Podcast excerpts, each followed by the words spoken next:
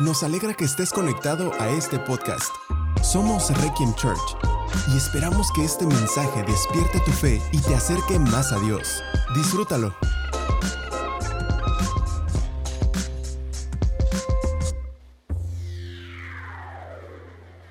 Dice el capítulo 17.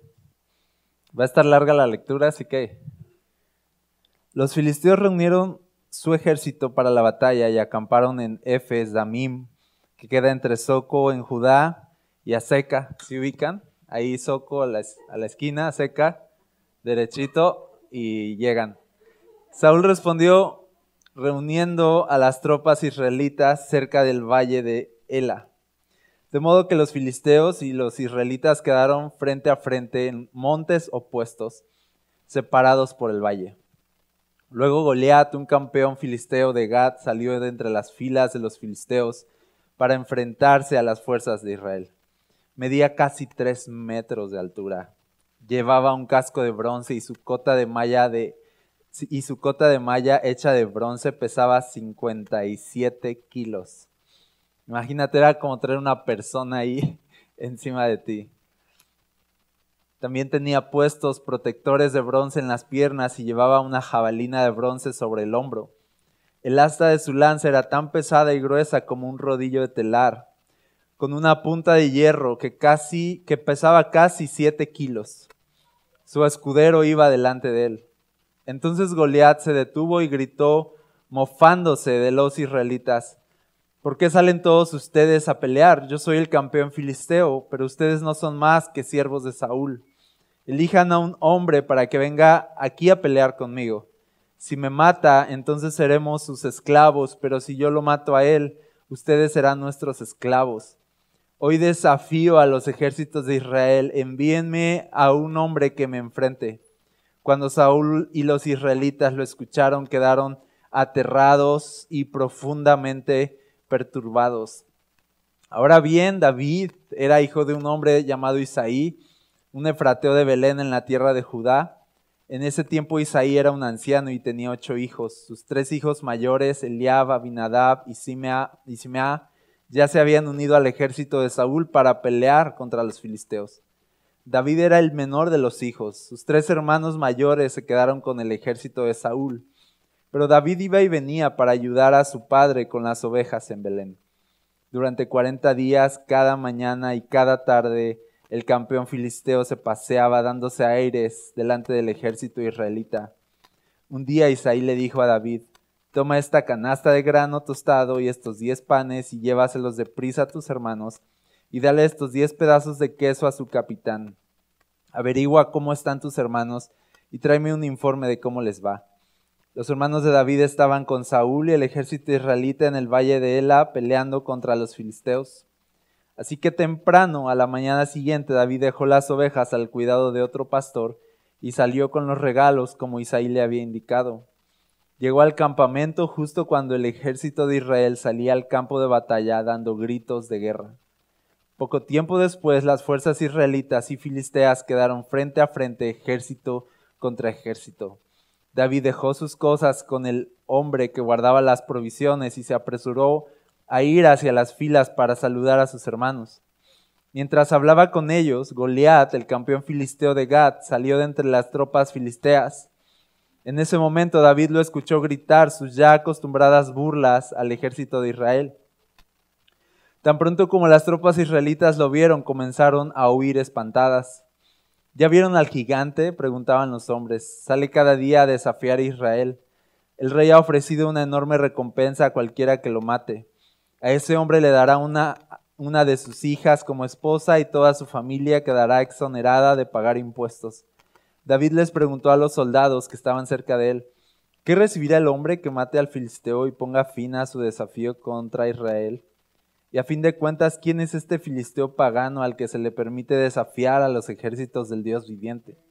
Estos hombres le dieron a David la misma respuesta, le dijeron, efectivamente, esa es la recompensa por matarlo. Pero cuando Eliab, el hermano mayor de David, lo oyó hablar con los hombres, se enojó. ¿Qué estás haciendo aquí? le reclamó. ¿Qué pasó con esas pocas ovejas que se supone que deberías estar cuidando? Conozco tu orgullo y tu engaño, solo quieres ver la batalla. ¿Qué hice ahora? contestó David, solo hacía una pregunta. Entonces caminó hacia otros y les preguntó lo mismo y recibió la misma respuesta. Entonces le contaron a Saúl la pregunta de David y el rey mandó llamarlo. No se preocupe por este filisteo, le dijo David a Saúl, yo iré a pelear contra él. No seas ridículo, respondió Saúl, no hay forma de que tú puedas pelear contra este filisteo y ganarle. Eres tan solo un muchacho, y él ha sido un hombre de guerra desde su juventud.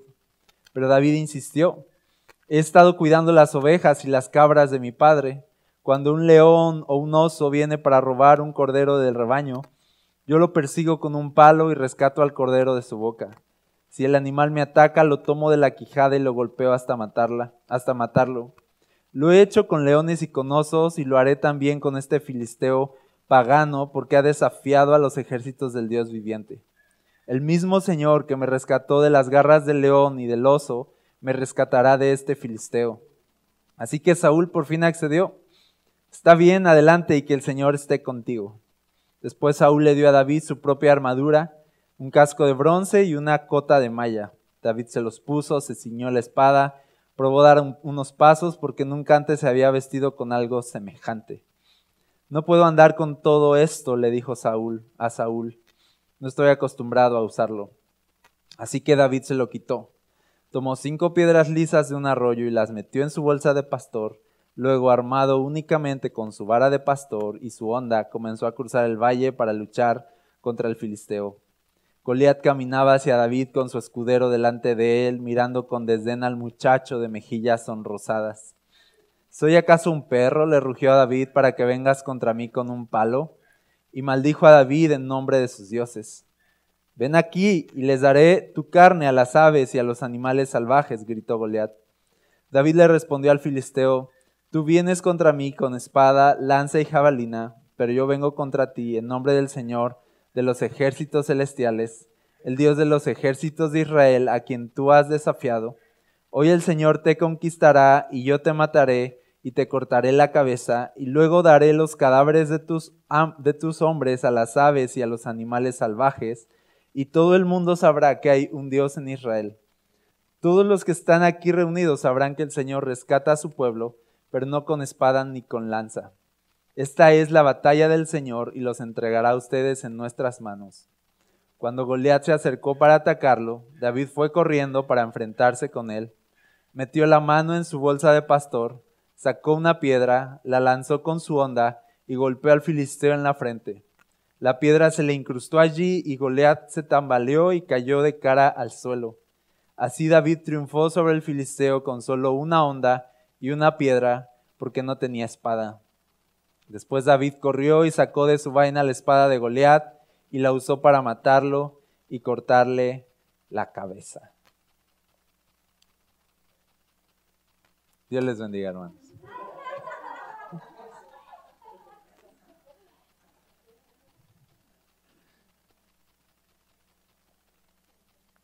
Ese, mensaje lo titulé El gigante y el muchacho, porque es, como un título de un libro, una historia, ¿ok?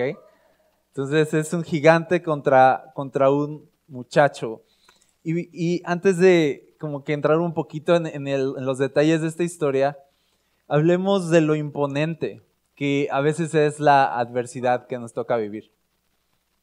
Dice aquí tres metros, armadura pesada, lanza de bronce, punta de lanza de siete kilos. O sea, solo la punta de la lanza de hierro pesaba siete kilos, ¿no? Eh, es, un, es un gigante, es, es algo pesado y, y, a veces nosotros vamos a enfrentar cosas que son intimidantes, que son más grandes que nosotros, que nos rebasan y, y que lucen tan, tan imposibles que posiblemente nos vamos a quedar paralizados como se quedó el ejército de Israel paralizado. Pero aquí lo que vamos a tratar de responder es, ¿qué hizo David diferente a todos los demás? Porque era un ejército que no hizo nada y un muchacho que hizo algo. Un ejército que tuvo miedo, pero un muchacho que, tuvo fe. ¿Qué, ¿Qué, había en David y qué había en su corazón para, para moverse? ¿Okay? Y te voy a dar hoy cuatro puntos acerca de qué hizo David diferente para que nosotros mismos también aprendamos de esto y aprendamos a librar las batallas que seguramente seguiremos enfrentando en la vida. ¿Ok? ¿Estás listo? El primer punto es este. No midas tu fuerza contra la de tu enemigo. David no calculó la fuerza que él tenía y la capacidad que él tenía contra la de Goliat, sino que hizo, calculó la fuerza de Dios contra la de Goliat. Y tú te vas a fijar que en todo momento él se refería a Goliat enfrentándose contra Dios, enfrentándose contra su nombre. Por eso decía, ¿quién, quién cree que es este? Se está enfrentando contra Dios y entonces de alguna forma él nunca se fijó, David nunca se fijó en quién era él ni en cómo le iba a hacer. Él solo estaba pensando en Dios, no estaba pensando en su fuerza. todas las demás personas estaban midiendo su fuerza y yo creo que calculaban y decían 7 kilos, 57 kilos de armadura, es el campeón de los filisteos, nadie nunca lo ha derrotado, tiene, eh, eh, va invicto en todas sus batallas, mis armas no son tan pesadas, no tengo tanta experiencia, y, no me dan las matemáticas. Así que por 40 días dice la Biblia que nadie hizo absolutamente nada. ¿Por qué? Porque estaban calculando las fuerzas, sus fuerzas contra las de Goliat y no la fuerza de Dios contra la de Goliat. No calcules tu fuerza contra la de tus enemigos. No, David no, no, no pensó, a tal punto no pensó David en él, que cuando ya llega con Saúl tú te das cuenta que le dices, yo lo voy a enfrentar, y te das cuenta que él no tenía un plan. Porque David le dice, Saúl le dice, pues ponte mi armadura, y él se la pone y, y agarra la espada y la prueba. Es hasta que se da cuenta que no puede con estas cosas, que dice así de, y se le ocurre lo que, lo que pasa después. Pero al momento él no está pensando, esta es mi estrategia, una piedra. No, al momento él simplemente está, está pensando, Dios no se va a quedar callado, Dios va a hacer algo, no sabe Goliat contra quién se está metiendo, Dios está de nuestro lado, este es el ejército del Dios viviente y Él es el ejército de los, Él es el Dios de los ejércitos celestiales, así que esto se va a poner bueno. Y entonces David comparó la fuerza de Dios contra la de su enemigo. Y cuando tú haces eso y haces esta comparación de la fuerza de Dios contra toda la adversidad y todo lo imponente que pueda ser la adversidad que estés viviendo, la verdad es que la adversidad o el enemigo, las circunstancias, siempre van a salir perdiendo. ¿Sí o no? Pero si tú piensas en quién eres tú, en tu capacidad, en tus fuerzas, ¿qué va a pasar? Te vas a paralizar. Por 40 días te vas a paralizar. la intimidación de Goliat te va a incapacitar y va a truncar el propósito de tu vida. Y quiero platicarte un poquito de, de un Goliat que yo tuve que enfrentar, la ansiedad. La ansiedad aunado a, a la depresión pero si tú has vivido ansiedad, a lo mejor lo sabes. Para mí es como es, fue como este gigante que, que me intimidaba.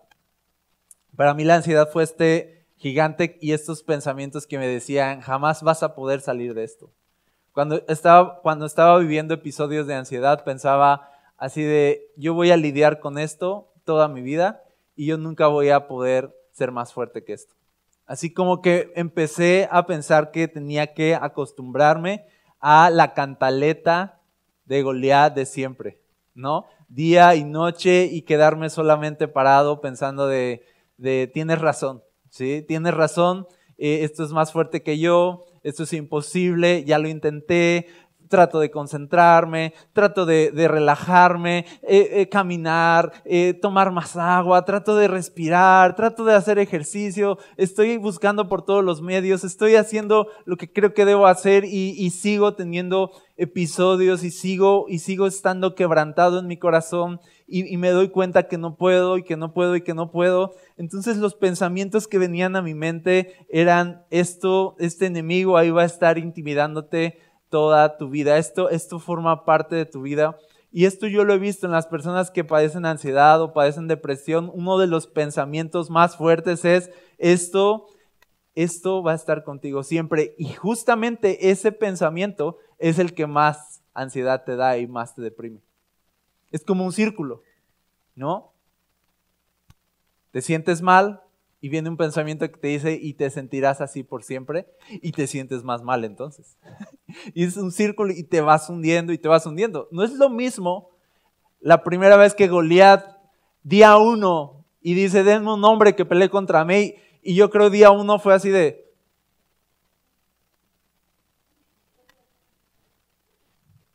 No, sí está, está grueso, ¿no? ¿No? ¿Cómo le hacemos? pero día, día 35 y era así de, dice aquí, día 40, la gente salía huyendo ya. Ya estaban bien quebrados. Ya no tenían valentía, ya no tenían valor. Todo estaban sumidos en su, en su eh, depresión, sumidos en, en toda esta angustia. Dice que estaban angustiados, que estaban afligidos, estaban, dice, aterrados, estaban dice profundamente, profundamente perturbados. Es como estar totalmente extraviado en un agujero del que no sabes cómo salir y no sabes cómo llegaste ahí y no sabes nada ya de tu vida. Es, un agujero, es una oscuridad que te aplasta y hace que veas a tu enemigo y veas al futuro y veas todo como algo imposible. Cuando yo vivía este tipo de cosas, pensaba de, yo ya no voy a poder hacer nunca nada con mi vida. Es como estar truncado, yo ya no voy a poder, pues yo era, yo predicaba, decía, yo ya no voy a poder predicar. ¿No? Si, si trataba de planificar algo de, ay, hacer esto o hacer aquello, me entraba la ansiedad así de, no, no voy a poder, no voy a poder. Estaba hundido. Y, yo te cuento esta batalla y sé que cada uno tiene sus batallas, pero de algo estoy seguro, de que cuando tú has medido tu fuerza contra tus enemigos internos o externos, una y otra vez te has dado cuenta de tu incapacidad y de tu pequeñez.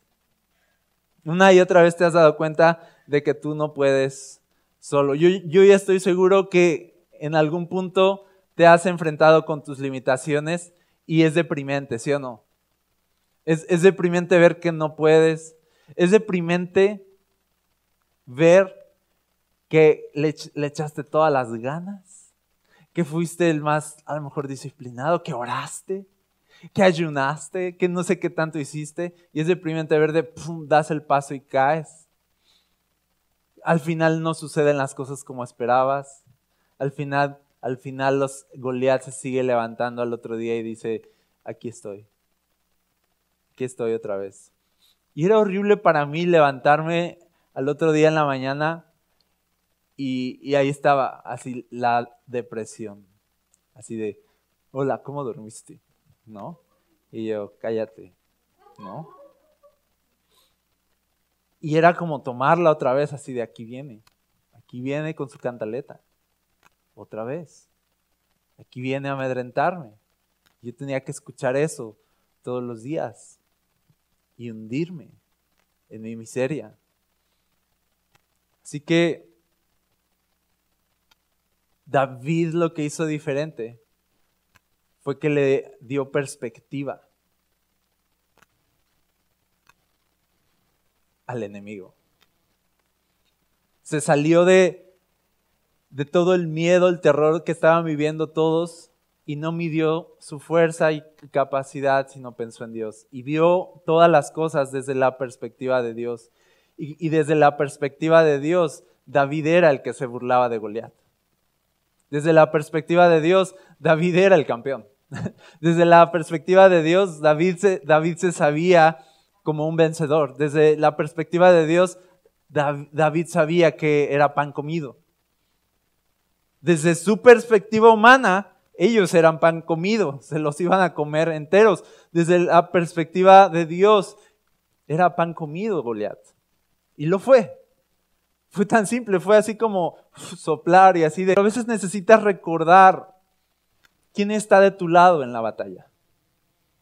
No, no debes permitir que se te olvide quién está contigo quién te llamó, quién te ha escogido. No debes hundirte en la, en la oscuridad del miedo y la, en la intimidación de lo que hay enfrente de ti.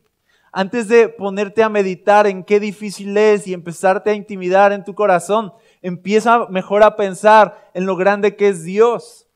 Y empieza, como alguna vez lo aprendimos, empieza a, intimidar la intimidación.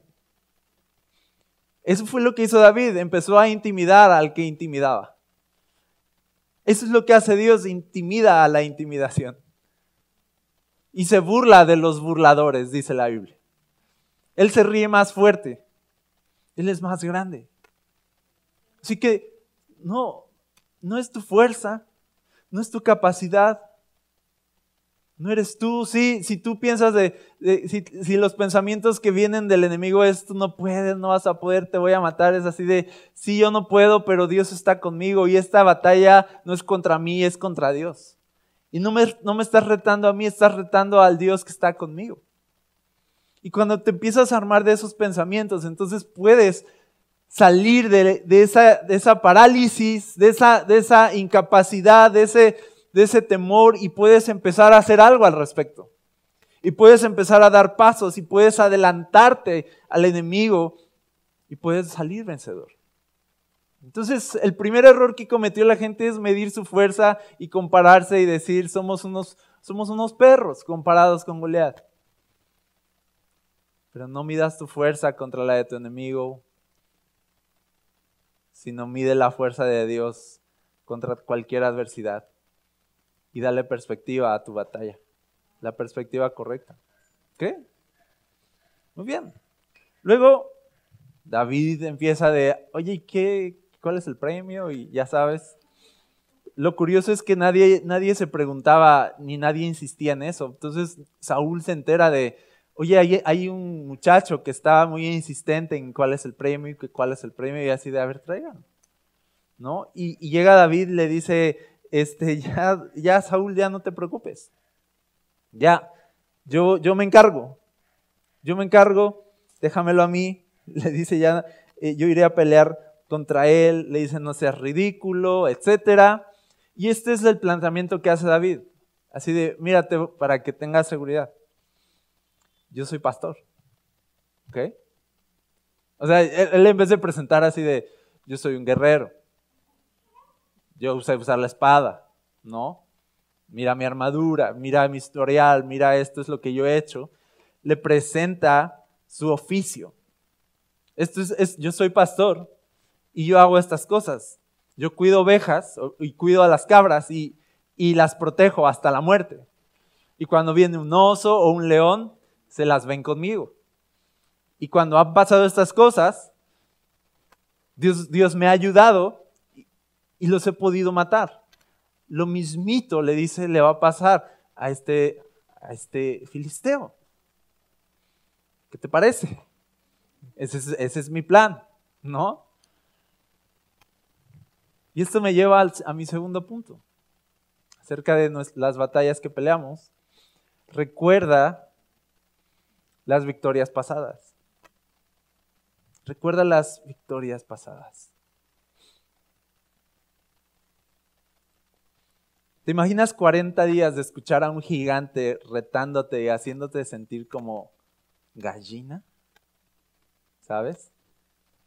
Si hubiera sido Marty McFly, al día uno, Marty McFly habría estado muerto ahí, ¿no? Porque se lo habría echado, ¿no?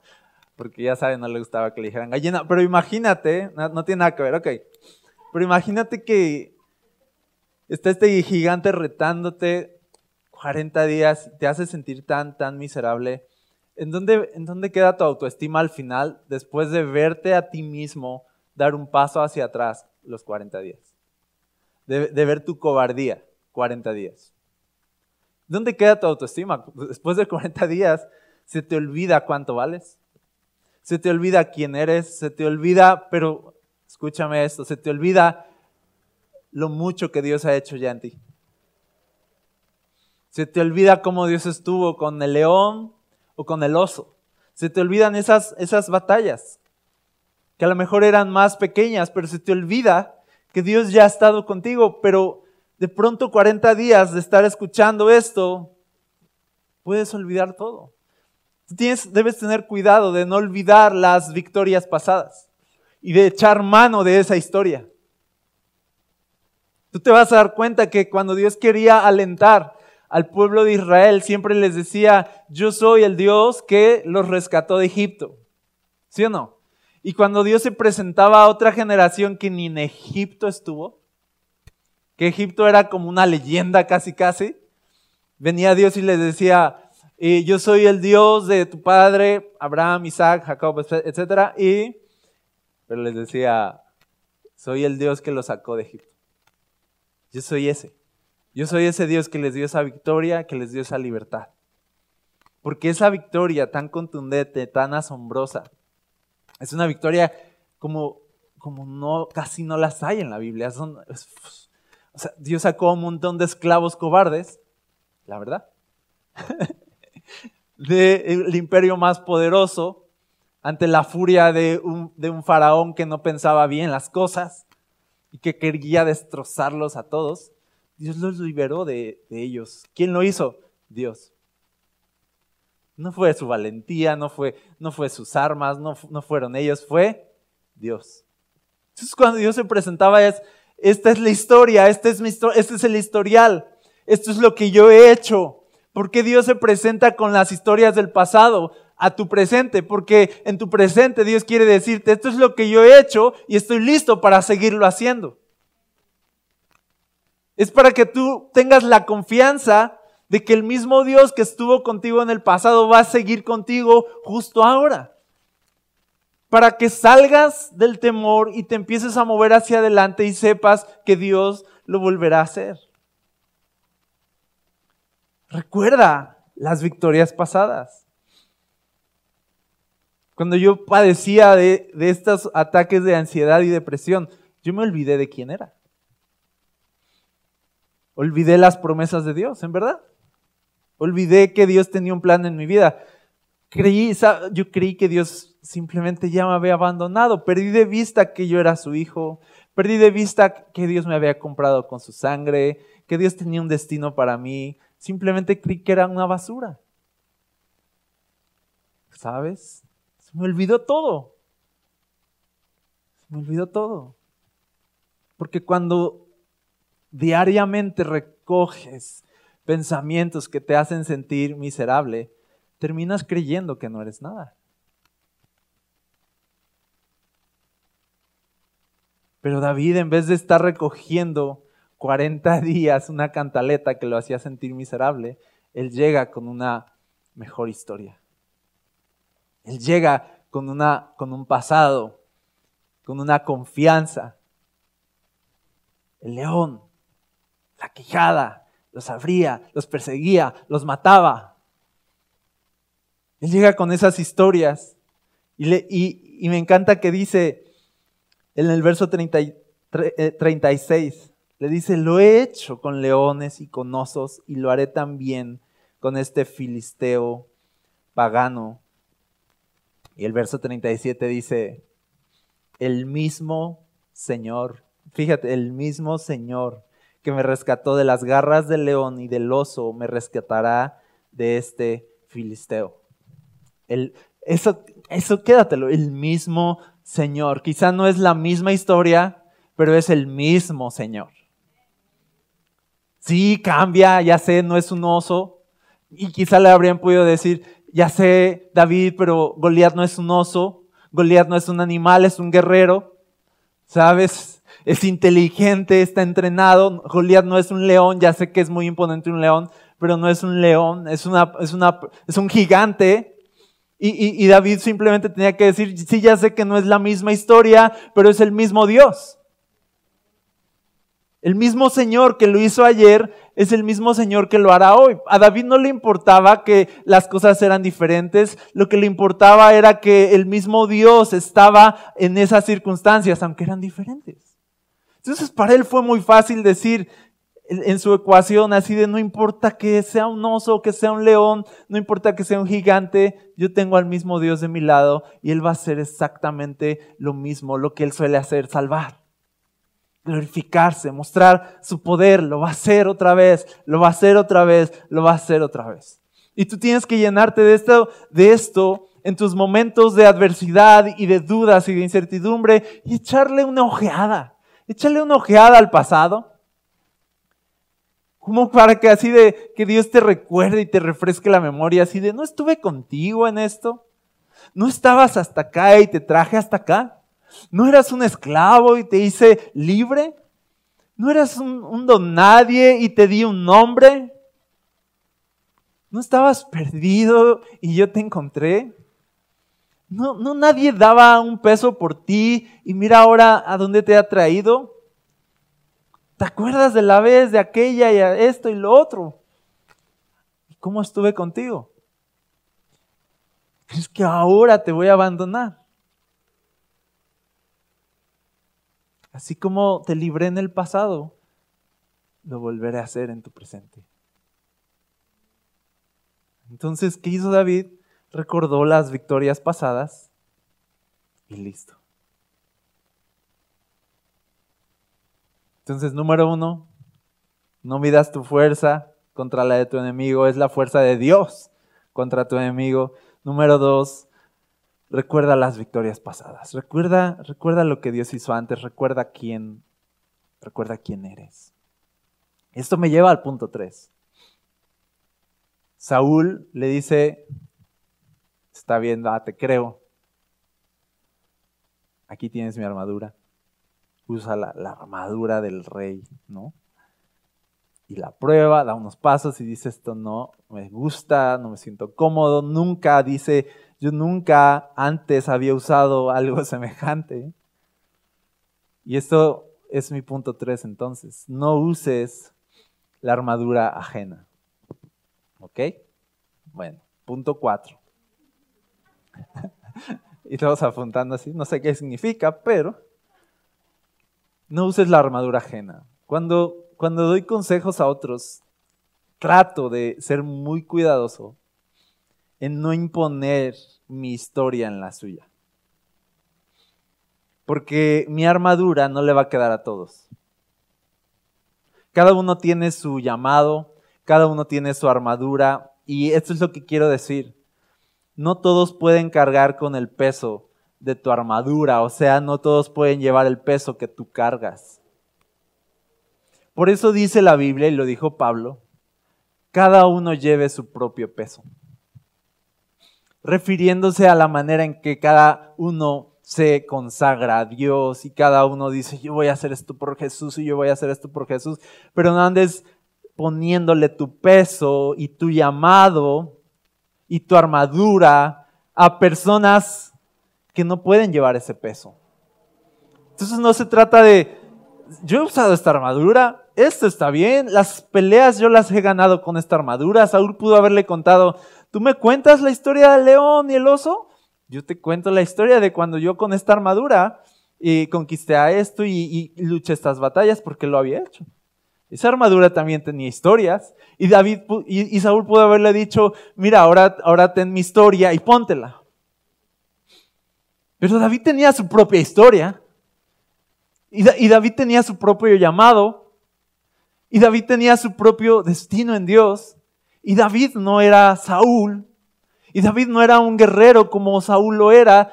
David, ¿qué era? Me, me da así como, como risa, ternura, asombro, ¿no? Que David se quita esas cosas y dice, y agarra su bolsa de pastor. Y se agarra su, su vara de pastor. y agarra unas piedras, piedras de río y agarra una onda y dice, ahora sí, agárrense. ¿Ok? Es así de... Al final, David usó lo que ya sabía usar. Al final David echó mano de quién Dios decía que, él era y de lo que Dios lo había llamado a hacer. No intentes ser alguien más. En, los momentos de batalla, no intentes ser alguien más. A veces simplemente necesitas recordar quién eres tú. Y no imponerte la carga, ¿sabes? Porque si tú te impones la carga de, de, me contaron una historia que una persona le hizo así y subió a una montaña y le gritó a Dios por siete días y siete noches y entonces un ángel vino, ¿no? Entonces tú estás con esa armadura así de, yo a duras penas puedo articular una oración sencilla, ¿no? Y te sientes así como, no, no voy a poder. Y te puedes rendir, o sea, tú sientes el peso de otros han, han conquistado, otros han ido, otros han hecho. Eh, Saúl es el rey, yo quién soy, yo solo soy un pastor. Es, y es así como exactamente. Así con, con lo que eres, así con lo que tienes, con tu bolsita de pastor, con tu vara de pastor, agarra unas piedritas y sal a luchar. No necesitas ser gran cosa. Dices, yo soy un don nadie. Exactamente, ve como un don nadie en el nombre de Jesús y Dios te va a dar la victoria. A veces no es momento de probar cosas nuevas, ¿sabes? Sino de regresar a lo que ya conoces.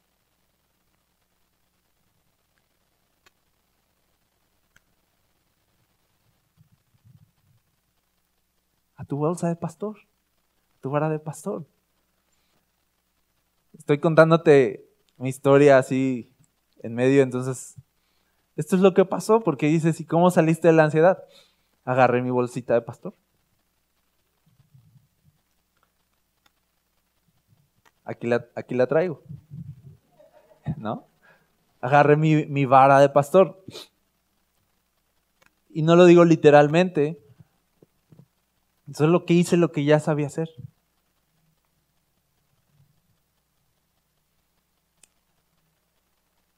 Y esta es mi historia, ¿ok?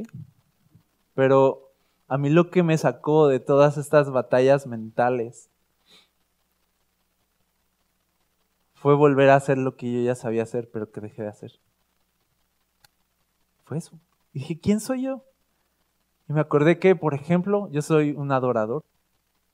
Yo soy un adorador.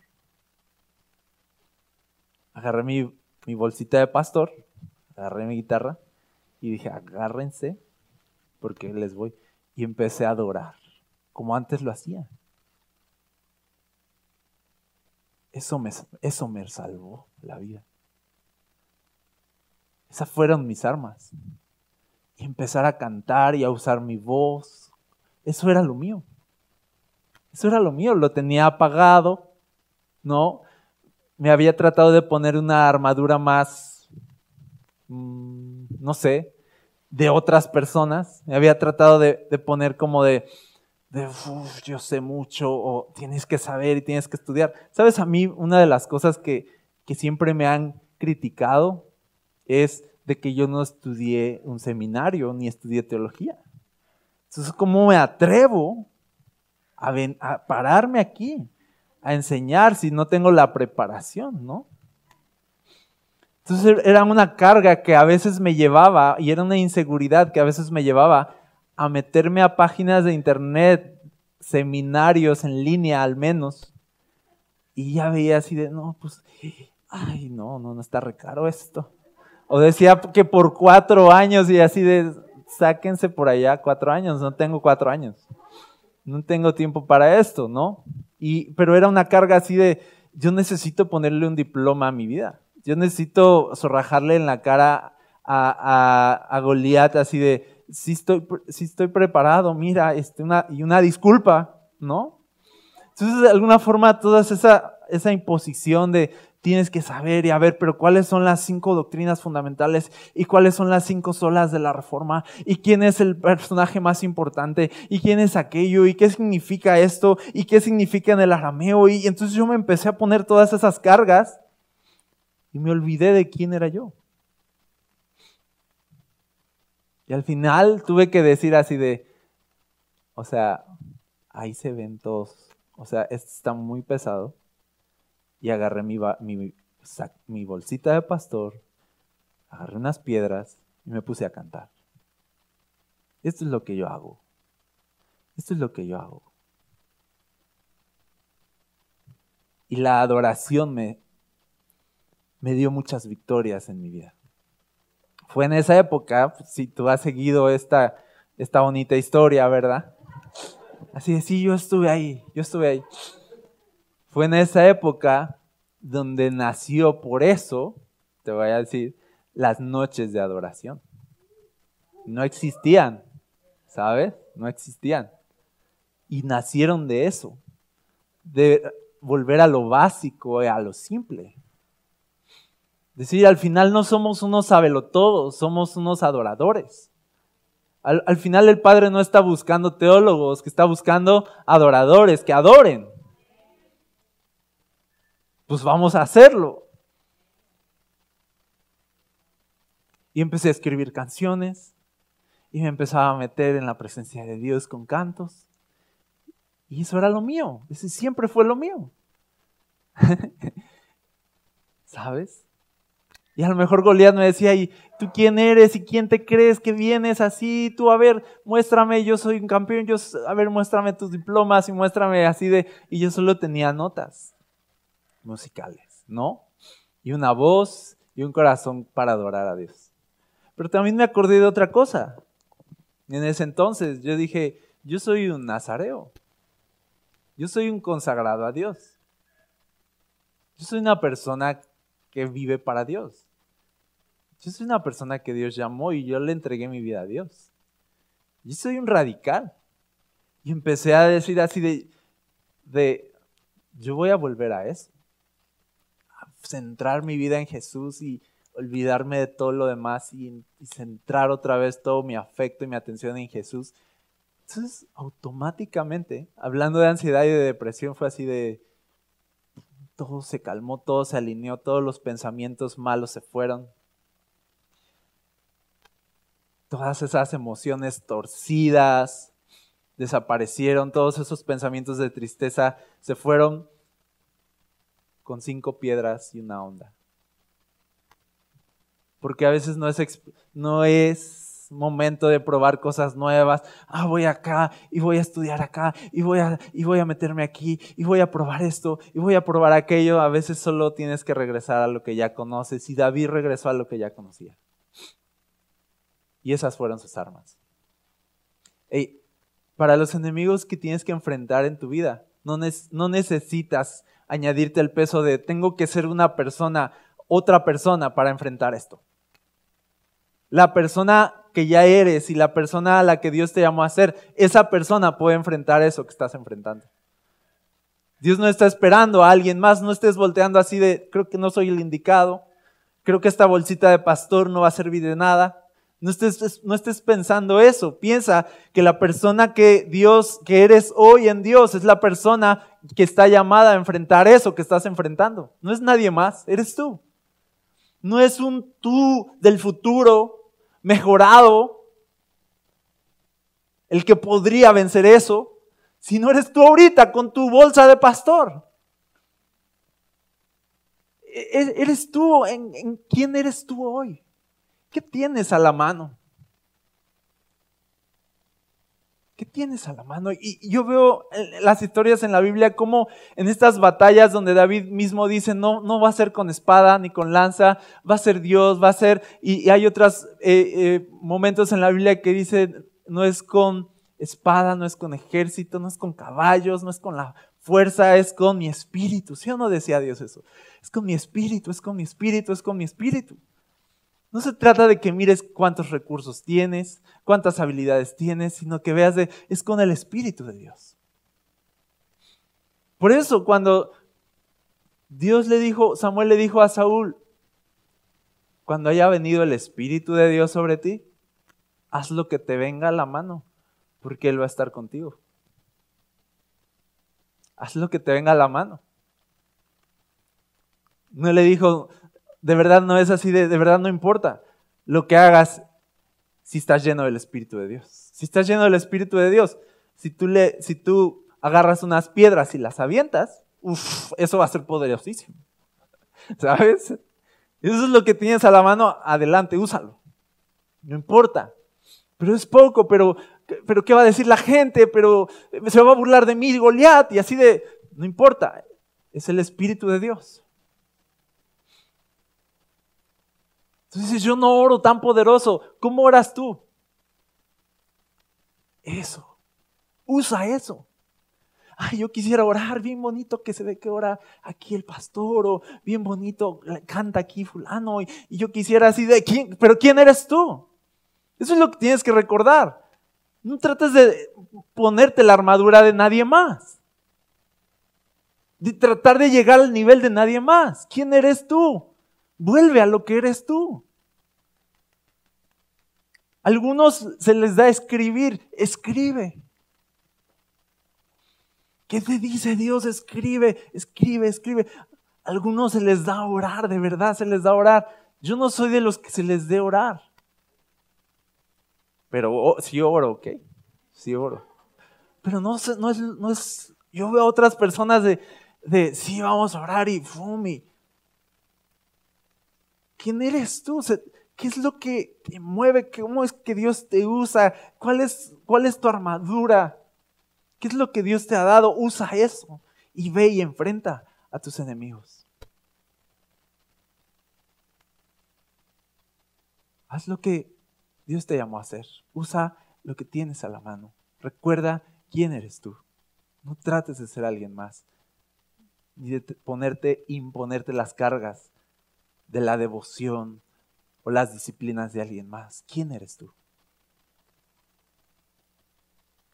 Amén. Ok. Y este es mi último punto. No te enfoques en la adversidad sino en el propósito.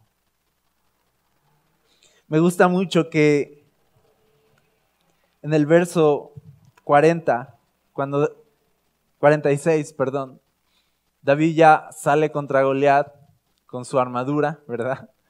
Su vara, sus piedras y todo. Empiezan a hacerse de palabras y ahí es cuando vemos que es muy real las películas de superhéroes. Unos dicen, ay, es mentira. Es verdad, hermanos. Porque siempre ya están el héroe y el villano y se hacen primero de palabras. Y el villano le empieza a explicar todo su plan siempre.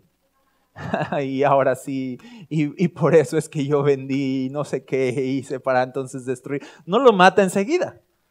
¿Sí o no? Primero le dice lo que va a hacer. Le dice el plan esto es lo que voy a hacer contigo. Y estás acá, primero necesita burlarse un poquito. Primero necesita ver su cara. No, no sería tan sabroso simplemente aniquilarlo. Necesita humillarlo un poco, ¿sabes? Y ver su cara, la cara que va a poner cuando vea todo el plan y, ver su miedo en la cara. Y eso es lo que el villano quiere. Casi, casi que no, no es tanto como matarlo, por eso algunos villanos ni siquiera luego mataban, sino se contentaban con verlos llorar e irse, ¿no? Entonces, de alguna forma, Goliat es este villano de las películas, de esto es lo que haré contigo y yo voy a dar, no, y voy a hacer acá, y se empiezan a hacer de palabras, y David, pues, le entra al juego y, dice, antes de pelear vamos a hacernos de palabras, ok. Entonces le dice, verso 45, Tú vienes contra mí con espada, lanza y jabalina, pero yo vengo contra ti en nombre del Señor de los ejércitos celestiales, el Dios de los ejércitos de Israel, a quien tú has desafiado. Entonces David le informa a Goliat la mala noticia de que a quien estuvo desafiando 40 días fue a Dios. De entrada. Así de tú me quieres intimidar, ahí te va todo este tiempo estuviste desafiando a Dios. Así que, verso 46, hoy el Señor, fíjate cómo empieza diciendo, hoy el Señor te conquistará. Hoy el, el Señor, hoy te las vas a ver con Dios. ¿Sabes? No es de, y ahora te las verás conmigo. No, sino dice, tú enfrentaste a Dios, ok, Dios se va a enfrentar contigo. Y una vez que lo haga, entonces yo te mataré y te cortaré la cabeza. Esa es mi parte. Yo nada, yo nada más vengo como, pues no sé, o sea, a rematar. no es muy difícil. Ya vas a estar en el piso. esa es mi parte, pero quien va a ponerte en tu lugar va a ser, va a ser Dios. Y dice, hoy el Señor te conquistará y yo te mataré y te cortaré la cabeza y luego daré los cadáveres de tus hombres a las aves y a los animales salvajes, y este es el propósito. Y todo el mundo sabrá que hay un Dios en Israel. Y ese es el propósito. Todos los que están aquí reunidos sabrán que el Señor rescata a su pueblo, pero no con espada ni con lanza. Esta es la batalla del Señor y los entregará a ustedes en nuestras manos. Ese es el propósito, que todos sepan que hay un Dios. No es que David se, imponga sobre Goliat y no es el nombre de David el que va a, ser glorificado, si es, sino es el nombre de Dios que se va a glorificar en esta batalla. Cuando tú te enfocas en la adversidad, se te olvida que en toda adversidad hay un propósito y que ese propósito siempre tiene que ver con que el nombre de Dios sea glorificado. No es tan importante lo grande de la batalla que estás librando como es de importante lo mucho que Dios se va a glorificar. Tú estás pensando, de esto está horrible, pero debes, debes de pensar más bien así de, oh, entonces Dios va a hacer algo increíble ah, entonces Dios, Dios va de verdad, o sea, prepárense entonces. Esto se ve tan grande, ah, entonces más grande y más, más glorioso y más poderoso va a ser Dios en medio de esta batalla. Ah, tres metros, 57 kilos de armadura, 7 kilos de la punta de su lanza, ok, prepárense, porque ya viene Dios entonces. Porque tú debes de recordar que en las batallas lo importante no es en sí la batalla, sino cómo Dios se va a glorificar. Y tú debes pensar, en esto que estoy librando hoy, ¿cómo se va a glorificar Dios? ¿Cómo esto que estoy viviendo va a hacer que Dios sea más conocido y más glorioso? ¿Cómo esto va a hacer que las personas digan, hey, Dios está aquí? ¿Cómo te vas a glorificar? ¿Cómo vas a glorificarte en esta debilidad? ¿Cómo vas a glorificarte en mi pequeñez? ¿Cómo vas a glorificarte en mi miseria? ¿Cómo vas a usar esto para que todos te conozcan y te reconozcan? Eso es lo importante. Que la gente alabe a Dios. Así que no se trata de tu victoria, no se trata de tu nombre, se trata del nombre de Dios siendo glorificado. Y te vas a dar cuenta que eso era lo que más le importaba a David, realmente.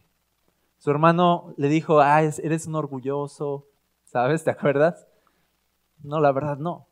Lo que más le importaba a David todo el tiempo era la fama de Dios y que estaban retando a Dios y eso le calaba. Por lo tanto, lo que más quería David era callarles la boca a todos de que Dios estaba realmente con ellos y que no tenían por qué venirse a burlar del pueblo de Dios. Lo que más quería David era que todos reconocieran a Dios y cerraran su boca. Le dijo a Goliat, no vas a venir a retar a Dios en su cara. No vas a venir a retar a Dios en su propio campo. ¿no? No vas a ganar en el campo de Dios. El Señor te va a aplastar y luego yo te voy a cortar la cabeza y así se va a cumplir el propósito de todo esto, que todos sepan que hay Dios en Israel, que hay un Dios que salva en Israel, que todos sepan que Dios no salva, dice, con espada ni con lanza, sino que es el Espíritu de Dios, que todos sepan eso. Y al final esto nos habla más allá de las adversidades y más allá de librar batallas en nuestra vida o librar batallas internas como la que te conté, esto también se trata de nuestra salvación. Y se trata también de que las personas puedan mirar quién fuiste en el pasado antes de Cristo y que puedan glorificar a Dios y decir así de, wow, cuántas cosas puede hacer Dios en una persona que no vale nada. ¿Cuánto valor puede añadirle Dios a una persona que no vale nada? ¿Cuántas cuánta dignidad puede añadir Dios a una persona que ha malgastado su vida y no ha hecho nada con su vida, y pero cuánta dignidad puede añadir Dios para entonces crear propósito en su vida.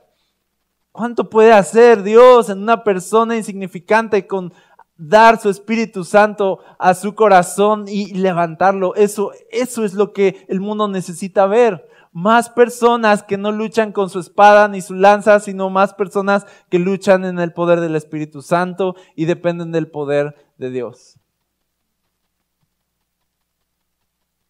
Y yo tuve que aprender, ya eh, así se cierra esta historia alterna. Yo tuve que aprender, y tú dices, a mí qué me importa tu historia. Oye, qué irrespetuosos, ¿eh? La verdad, yo vengo de buena fe a contarles. Ok, entonces yo tuve que aprender una de las lecciones más importantes al final, una vez que volví a ser un adorador y empecé a, a volver a centrar mi corazón en Dios y todo esto, y volví a lo que yo sabía, la lección más importante es, vuelve a depender de mi Espíritu Santo. Esto no les gusta a muchos, estas cosas que digo no les gusta a muchos. Yo, gente se ha, gente se ha ido de la iglesia porque no les gusta esto que digo. Yo lo he notado. Lo voy a decir, a lo mejor algunos se van a ir, ¿ok?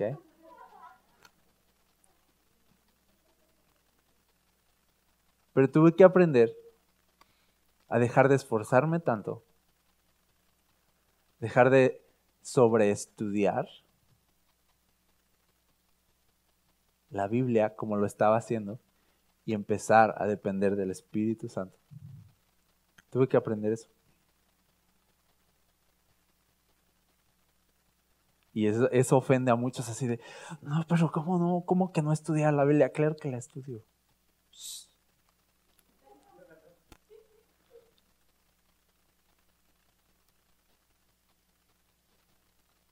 Pero ya no me afano.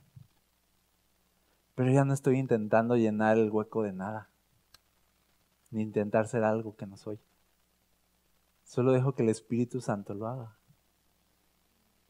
Porque yo quién soy, ni que yo fuera sabio, que fuera inteligente, como para venir a decir, uff, voy a estudiar esto y agárrense ¿eh? con el resultado. Agárrense. ¿Verdad? O sea, no. Y tuve que aprender eso porque una de las ansiedades más fuertes que vivía era de, de predicar y dar el ancho. Entonces empecé a simplemente depender del Espíritu Santo y volver a eso, a lo que somos en esencia. Somos dependientes de Dios, no somos nada. Y ahí me di cuenta que sí, Dios no, no salva con lanza ni espada. Basta una piedrecilla. ¿Sabes? Y hoy mientras estábamos aquí cantando y yo estaba pensando en el tema, obviamente, ¿verdad?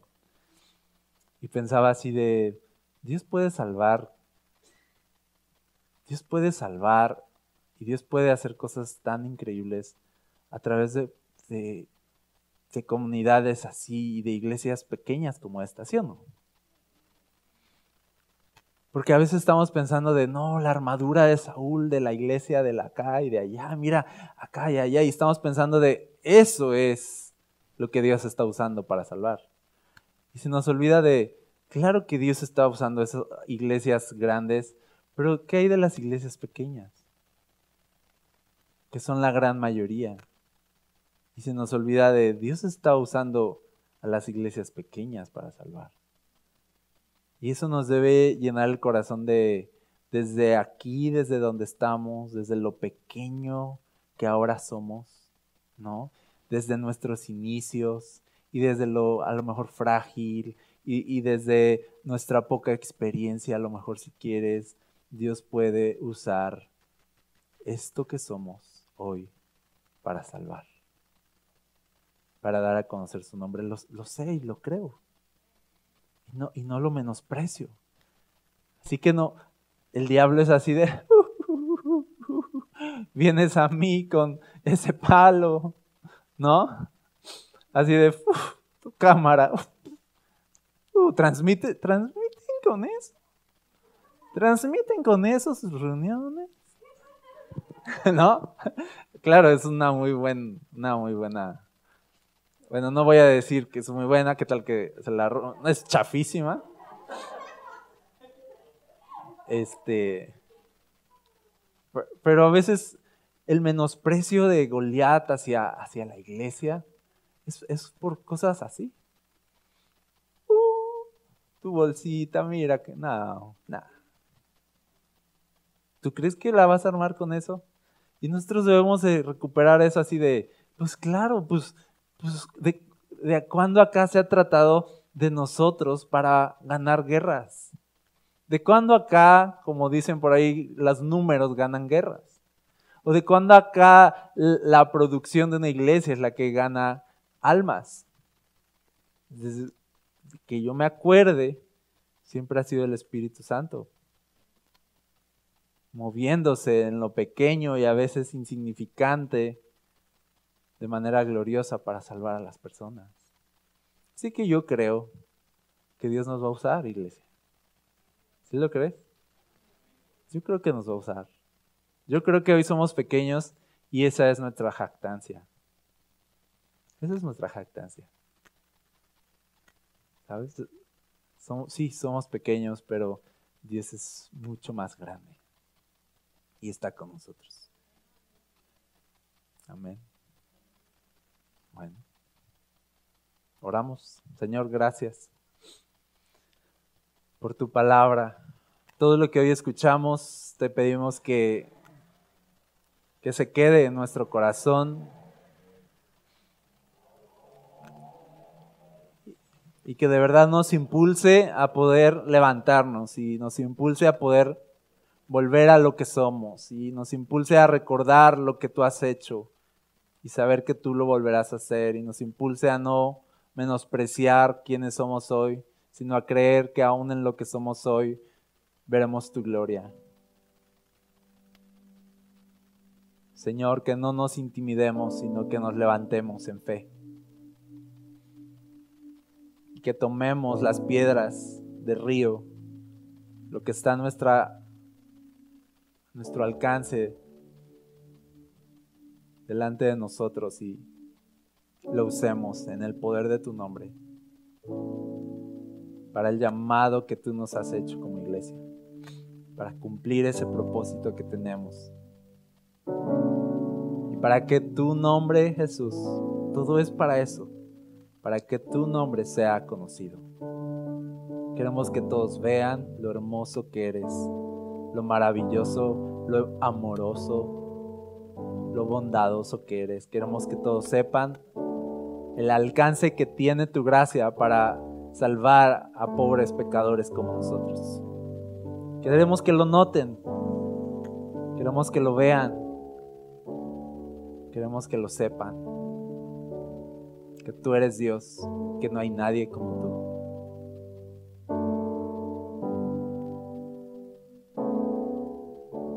Usa, Señor, úsanos, usa esta iglesia, te lo pido. Y usa cada iglesia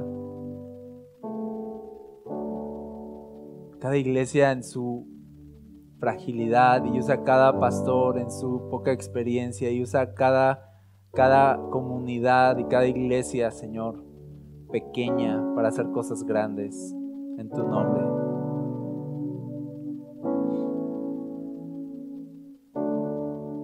Pedimos en el nombre de Jesús. Amén.